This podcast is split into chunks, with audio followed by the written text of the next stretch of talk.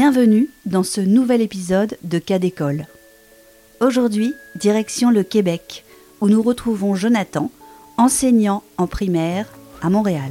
Jeune professeur, il nous raconte sa rencontre avec Guillaume, un élève à besoins particuliers.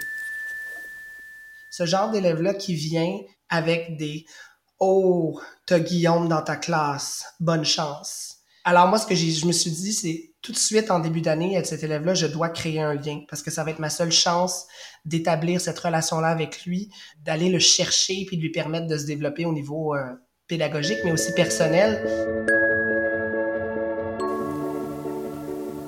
En s'appuyant sur ses toutes nouvelles compétences pédagogiques, ainsi que sur sa sensibilité et sur son bon sens, Jonathan a su nouer avec Guillaume une relation basée sur la bienveillance, sur l'écoute et aussi sur la patience.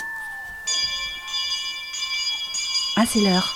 Venez, entrons dans la classe de Jonathan, ce professeur qui nous raconte une nouvelle histoire particulière, un cas d'école.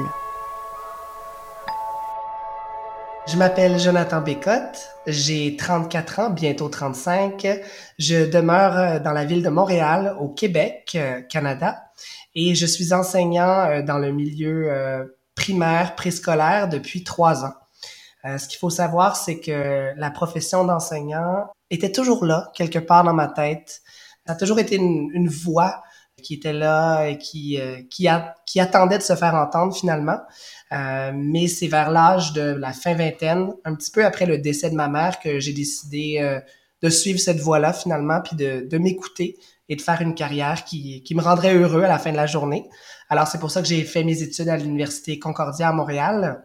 Et puis, j'ai gradué à l'âge de 31 ans. Et j'ai commencé en pleine pandémie avec les masques, euh, le désinfectant, le purel et tout le tralala. Euh, on ressemblait à, des chirurgiens et finalement, euh, tout ce qu'on disséquait, c'était du savoir. Là. mais voilà. Donc cette année, j'enseigne euh, dans le quartier Rosemont à Montréal, qui est un quartier favorisé. Et l'an dernier, j'étais dans un quartier défavorisé, le quartier Centre-Sud, euh, pas très loin d'Hochelaga Maisonneuve.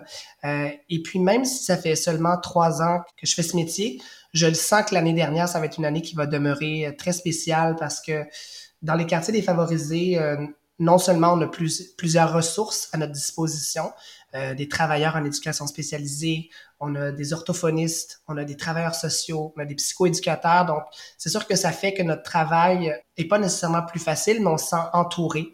On sent qu'on a une équipe qui s'occupe de ces jeunes-là qui ont des besoins particuliers.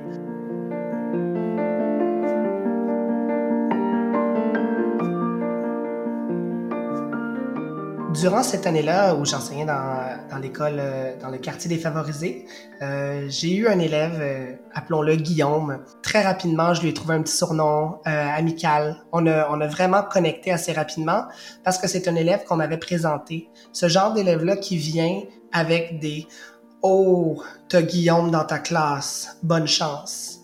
Et ça, je comprends l'intention des enseignants qui l'ont eu avant mais en même temps, je trouve que c'est vraiment de mettre une étampe euh, en rouge foncé sur l'élève. Alors moi, ce que je me suis dit, c'est tout de suite en début d'année avec cet élève-là, je dois créer un lien parce que ça va être ma seule chance d'établir cette relation-là avec lui, d'aller le chercher puis de lui permettre de se développer au niveau euh, pédagogique, mais aussi personnel. Et puis Guillaume euh, a un déficit de l'attention avec hyperactivité. Donc, ça veut dire que c'est un élève qui bouge et qui a besoin de bouger, qui apprend dans le mouvement. Et puis, euh, souvent, l'école, on est assis à des bureaux. Euh, il faut prendre son crayon d'une certaine manière, il faut écrire euh, sur la ligne d'une certaine manière. Et puis, dans mon enseignement, euh, avec la venue de Guillaume, mais ça m'a forcé à, à, repenser un peu ma méthode en tant que, que, bébé prof finalement là, à ma deuxième année dans le monde de l'enseignement, ben c'est de justement de comment trouver des, des moyens qui permettaient à Guillaume de, de rendre l'exercice euh, de l'apprentissage euh, plus dynamique finalement. Euh, surtout, surtout l'enseignement plus magistral, parce que c'est souvent là que, que Guillaume se, se désorganisait finalement. Guillaume vient d'un milieu assez particulier. Il n'a plus de lien avec sa mère. Sa mère s'occupe de, d'une de, ses sœurs, mais n'a plus de lien directement avec l'enfant. Donc déjà là, je sentais euh, ce besoin d'affection. Euh, et puis, il, le disait euh, de manière très euh, délibérée là, dans la classe. Moi, j'en ai plus de mère. Moi, j'en ai plus de mère. Je sens que c'était pour que justement qu'il se, qu'il se sente entendu et qu'il dise j'en ai plus de mère, donc je vais avoir besoin de, de, votre affection.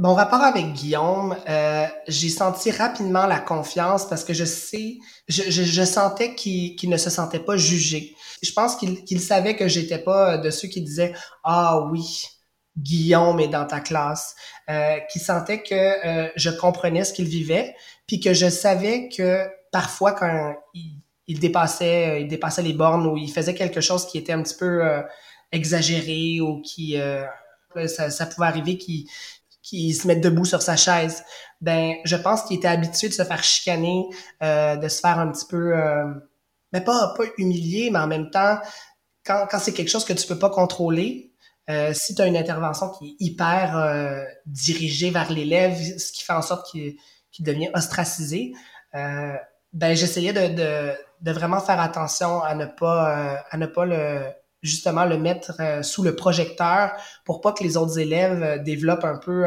une, une hargne envers cet élève-là. Euh, ça fait en sorte que je pense que dès le début, euh, on, a, on a développé cette relation-là de réciprocité. Tu sais, Guillaume, en ce moment, je te demande de faire un numéro. Mais après, si tu fais ton numéro, tu vas pouvoir aller à l'abreuvoir, tu vas pouvoir aller te promener, tu vas pouvoir aller sur le vélo stationnaire pas très loin de l'éducatrice en éducation spécialisée. Fait qu'il y avait cette, euh, cette relation de donnant-donnant. Euh, puis je pense qu'il l'a compris assez rapidement. C'est sûr qu'il y avait des journées plus difficiles. C'est sûr que ça m'est arrivé de, de monter, euh, de lever le ton. C'est sûr que c'est arrivé qu'il fasse des, choses un petit peu plus graves. surtout, là, on, a juste à s'imaginer le petit Guillaume qui joue au soccer sur la cour de récré et qui a un surplus d'énergie on rajoute ça, à ça la compétition, euh, l'esprit, euh, l'esprit sportif et tout ça.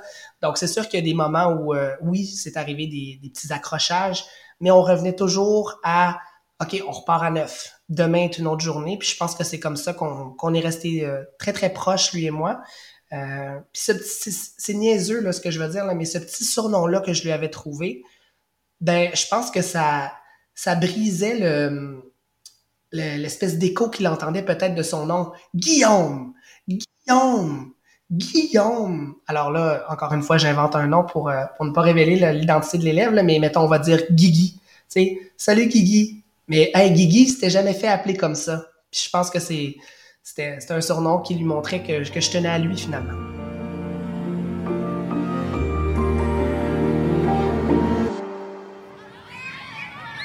Guillaume avait euh, parfois des, rapports assez conflictuels avec ses, euh, ses, collègues de classe. Je pense notamment à une élève en particulier, puis on sentait déjà, même si on est en deuxième année au primaire, euh, donc au Québec, ça équivaut à l'âge 7 à 8 ans, une élève qui, on sentait déjà justement qu'il y avait une attirance. On parle pas nécessairement d'attirance sexuelle ou d'attirance, mais une attirance, elle lui plaisait vraiment beaucoup.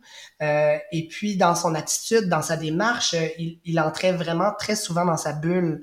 Euh, ça aussi, c'est un concept qu'on a travaillé avec lui, le, son espace personnel et tout ça. Et il aimait faire des câlins. Il aimait beaucoup faire des câlins, des câlins très très forts. En plus, il était, il, est très, il était très petit, mais il avait une force assez hallucinante. Et souvent, euh, cette, cette élève-là venait me voir puis elle me dit, Guillaume me fait un câlin et ça me fait mal quand il me fait un câlin.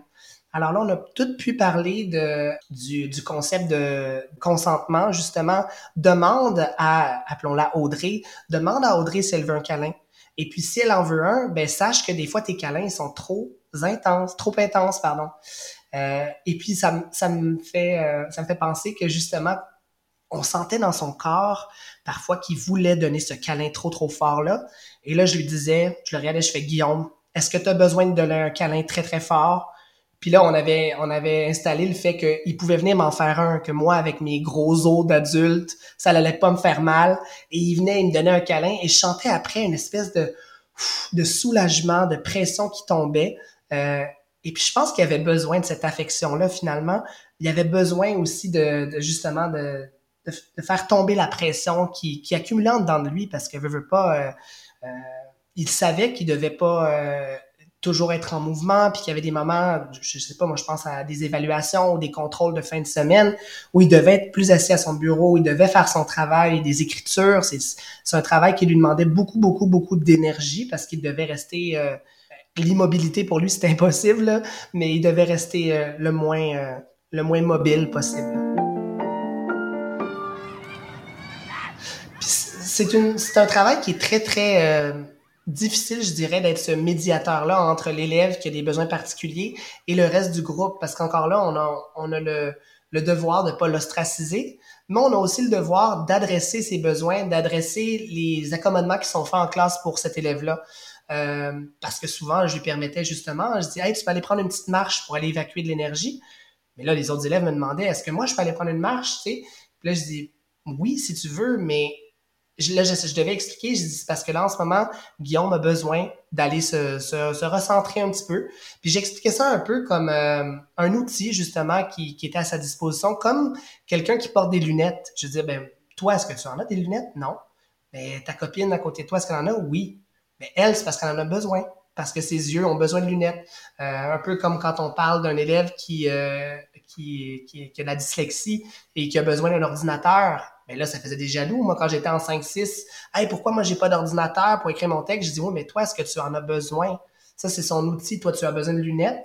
Lui, il a besoin d'un ordinateur. Fait que je pense que ça aussi, euh, c'est important de les adresser, par exemple. Faut pas non plus euh, taire, euh, tu sais, comme, comme justement quand j'avais ces, ces discussions individuelles avec Guillaume, ben, j'adresse, je lance moment, on discute. C'est notre, c'est nos choses à nous. mais ça veut pas dire que nous deux, autres élèves qui voient la situation, on n'aura pas une discussion à un en individuel. C'est juste que ces besoins particuliers, puis il faut les adresser. Là, euh, ça, c'est une évidence.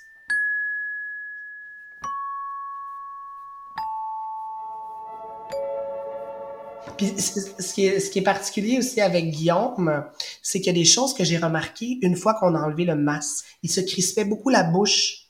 Et puis là, moi, je discute avec l'orthopédagogue, puis on se dit, avais-tu remarqué qu'il fait ces espèces de sourires un peu... Euh, pas des sourires maléfiques, mais machiavéliques, mais des sourires vraiment de tension. Et puis c'est juste pour donner un exemple que des fois, le contexte dans lequel on évolue, ça va vite et puis on, hey, on était rendu en avril, c'est là qu'on a eu le droit d'enlever les masques dans la, dans les dans la classe, de se dire, oh, puis c'était comme, ses amis étaient comme, ah, il rit de moi, tu sais, puis là, je disais, ben non, il rit pas de toi, c'est, c'est juste euh, son moyen d'évacuer sa tension, mais en même temps, quand un, un élève te regarde avec un sourire un peu de bonjour, allô, tu très, très, très tendu, ça peut, ça peut, ça peut faire peur un petit peu aussi, là. Même moi, des fois, quand il me regardait de ce sourire-là, je fais, oh là là, il y a de l'énergie à l'évacuer, là, le petit Guillaume.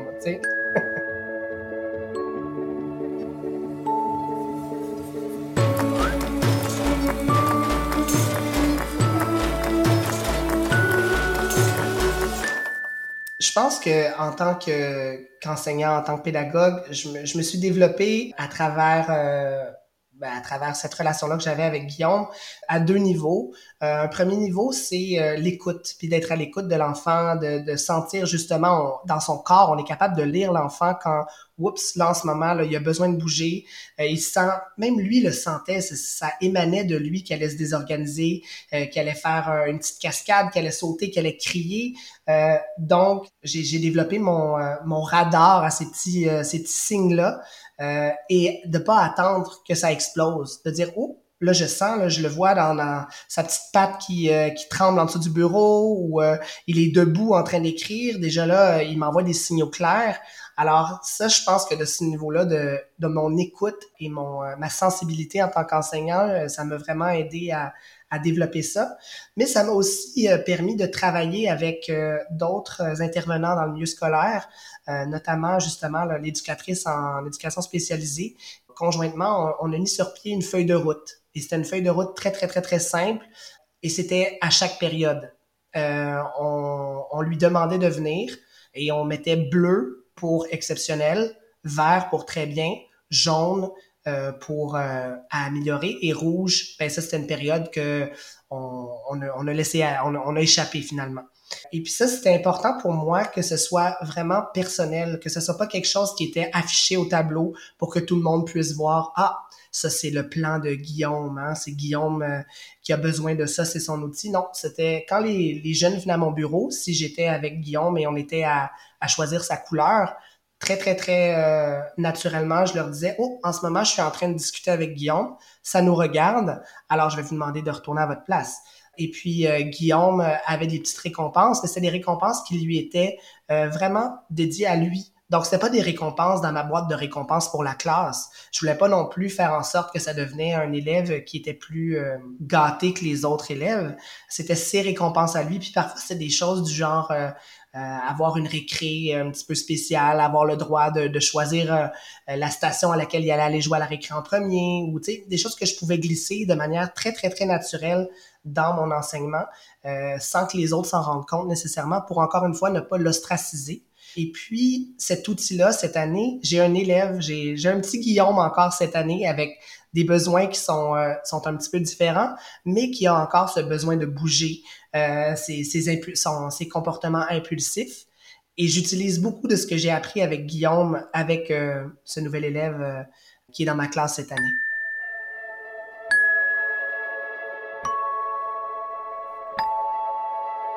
Bon, c'est certain que j'en suis à ma troisième année d'enseignement, donc je suis encore euh, un bébé prof euh, qui, euh, une petite pousse qui germe dans le monde de l'éducation.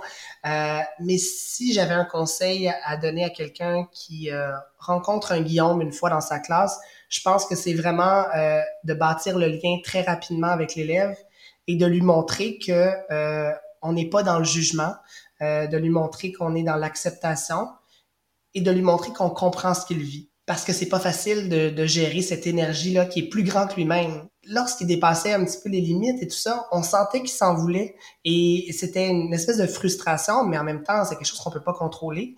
Donc, de pas être dans le jugement, euh, d'être dans l'écoute et de pas euh, d'être vraiment alerte aux signaux précurseurs qui viennent avant euh, le débordement finalement, euh, de déguiser votre radar, euh, d'apprendre à lire l'élève.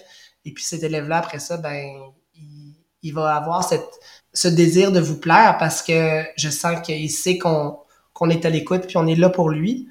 Alors là, si on lui demande quelque chose, ben il va se sentir plus redevable finalement parce que c'est une relation qui va dans les deux sens.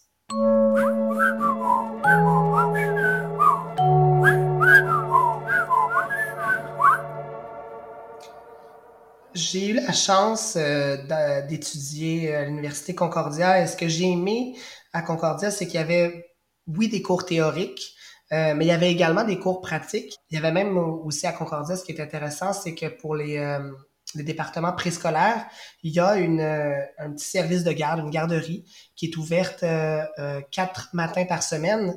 Et ce qui est intéressant pour les enseignants, c'est qu'il y a un miroir euh, dans lequel on peut observer des enfants, un peu comme euh, dans un bureau de police avec des criminels. Et c'était là qui était vraiment, ces cours-là, je me rappellerai toujours, c'est fascinant de voir la dynamique entre les enfants, euh, la dynamique qui s'installe entre l'enseignant et les enfants. Moi, ça, j'ai trouvé ça hallucinant. C'est sûr qu'on a eu des cours théoriques pour travailler avec tout ce qui est dyslexie, dysorthographie, le trouble du spectre de l'autisme, mais c'était un cours théorique pour chacun des besoins particuliers et c'était un seul cours sur une seule session. Mais je pense, et le conseil que je donnerais peut-être aux, euh, gens, c'est durant vos stages, n'hésitez pas à poser le plus de questions à vos maîtres associés, les gens qui vous accueillent dans leur classe, parce que c'est là que la, la réalité euh, vous rejoint de plein fouet finalement.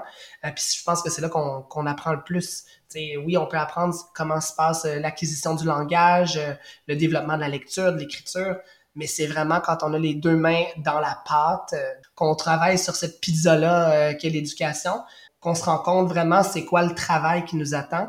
Donc, de ne pas hésiter de, de, bombarder ces maîtres associés qui nous accueillent avec des questions, de dire Hey, pourquoi lui il travaille comme ça? Hey, pourquoi lui tu l'as mis là? Ah pourquoi elle, elle a le droit à ça, de, de, poser le plus de questions possible. Euh, ça, ça permet vraiment d'accumuler des petits outils ou du moins d'allumer des petites lumières puis de dire quand on rencontre un élève de dire ah je me rappelle dans un de mes stages c'est pas tout à fait la même situation mais je me rappelle que j'avais questionné ma maître associée et puis ben, à ce moment-là elle m'avait dit que tel élève euh, telle telle solution l'aidait à, à, se concentrer etc donc de faire des liens peut-être euh, avec ce qui a été vu durant les stages et justement d'aller euh, d'aller fouiller dans cette bibliothèque du savoir qu'on a acquis durant les cours plus théoriques finalement Donc, est-ce que j'étais prêt à recevoir un Guillaume dans ma classe? Non. Est-ce que je pense que j'ai fait euh, de mon mieux? Je pense que oui. Euh, est-ce que je pense que que je le referais? Tout à fait. Puis encore une fois, cette année, je disais que j'ai j'ai un autre petit Guillaume, entre guillemets, mais c'est des défis qui sont différents. Même si j'appliquais la recette exacte que j'ai appliquée avec Guillaume, je pense pas que ça donnerait les mêmes, mêmes, mêmes résultats. Il y a des outils que je prends ici, par là, mais il faut que je change. Puis je pense que c'est ça l'enseignement. Il faut toujours se renouveler finalement parce que les enfants changent. Euh, je le sens l'impact qu'a eu cette, cette pandémie, euh, cette socialisation qui a peut-être pas été faite. Moi, en ce moment, j'ai des élèves qui, euh, qui ont connu l'école juste avec des masques finalement. C'est ça, on peut pas se permettre de dire ah ok moi j'ai un élève dans le spectre de, de l'autisme. Ah c'est comme ça que j'agis. Ah moi j'ai une élève euh, qui vient d'un milieu euh, pas facile à la maison. Ah c'est comme ça que j'agis je pense pas qu'il y a de, de recettes. Puis je pense que c'est quelque chose que j'aurais aimé me faire dire peut-être lorsque j'ai euh, eu euh, j'ai eu Guillaume me faire dire que par un enseignant peut-être d'expérience de dire hey c'est correct que tu saches pas quoi faire. C'est correct. Mais le fait que tu te questionnes ben tu es en train de trouver ce que tu dois faire finalement tu sais et puis, j'ai eu la chance de visiter mon ancienne école cette année. Euh, son enseignante, euh, elle est très, très fière de lui. Euh, elle dit qu'il est à l'écoute. Il prend des livres pour lire par plaisir, ce qui était quand même une mission. Vers la fin de l'année, on avait réussi à développer l'amour de la lecture, je dirais, premier niveau. Là, on commençait avec des... on avait surtout travaillé avec la bande dessinée qui semblait affectionner particulièrement. Mais là, c'est quand je l'ai visité, puis je suis allé voir mes anciens élèves, puis là, je le vois, il dit maintenant, je lis des romans. Et il était tellement fier de me dire ça, chose qu'il n'aurait pas pu faire l'année passée si c'était pas de la gestion euh, de son de son TDAH finalement. Là. Pourquoi j'ai apprécié travailler dans un quartier défavorisé, c'était pour la reconnaissance, la reconnaissance du rôle de l'enseignant. Les parents euh, sont reconnaissants, nous remercient. Et parfois, ces parents-là, c'est pas par mauvaise foi, c'est parce qu'ils vont avoir besoin de faire plusieurs emplois ils vont être très occupés et ils sont contents euh, de savoir que durant la journée, au moins leurs enfants sont avec des enseignants qui essaient le plus possible de les aider à se développer. Et la reconnaissance des enfants. Ces enfants-là, ils veulent apprendre, ils sont très ouverts, ils acceptent toute petite chose comme un cadeau. Tu, leur donnes, par exemple, je sais pas, moi, un élève a perdu sa gomme à effacer et moi, je lui en donne une en, forme de petit chaton et tout ça. Et c'est comme si je lui avais donné la lune. Alors, les étoiles dans leurs yeux, tu finis une journée euh, de travail, tu es épuisé, mais l'amour que tu as reçu et que, que tu donnes, ben, ça te tient, euh, ça te tient en, amour avec cette profession de faire.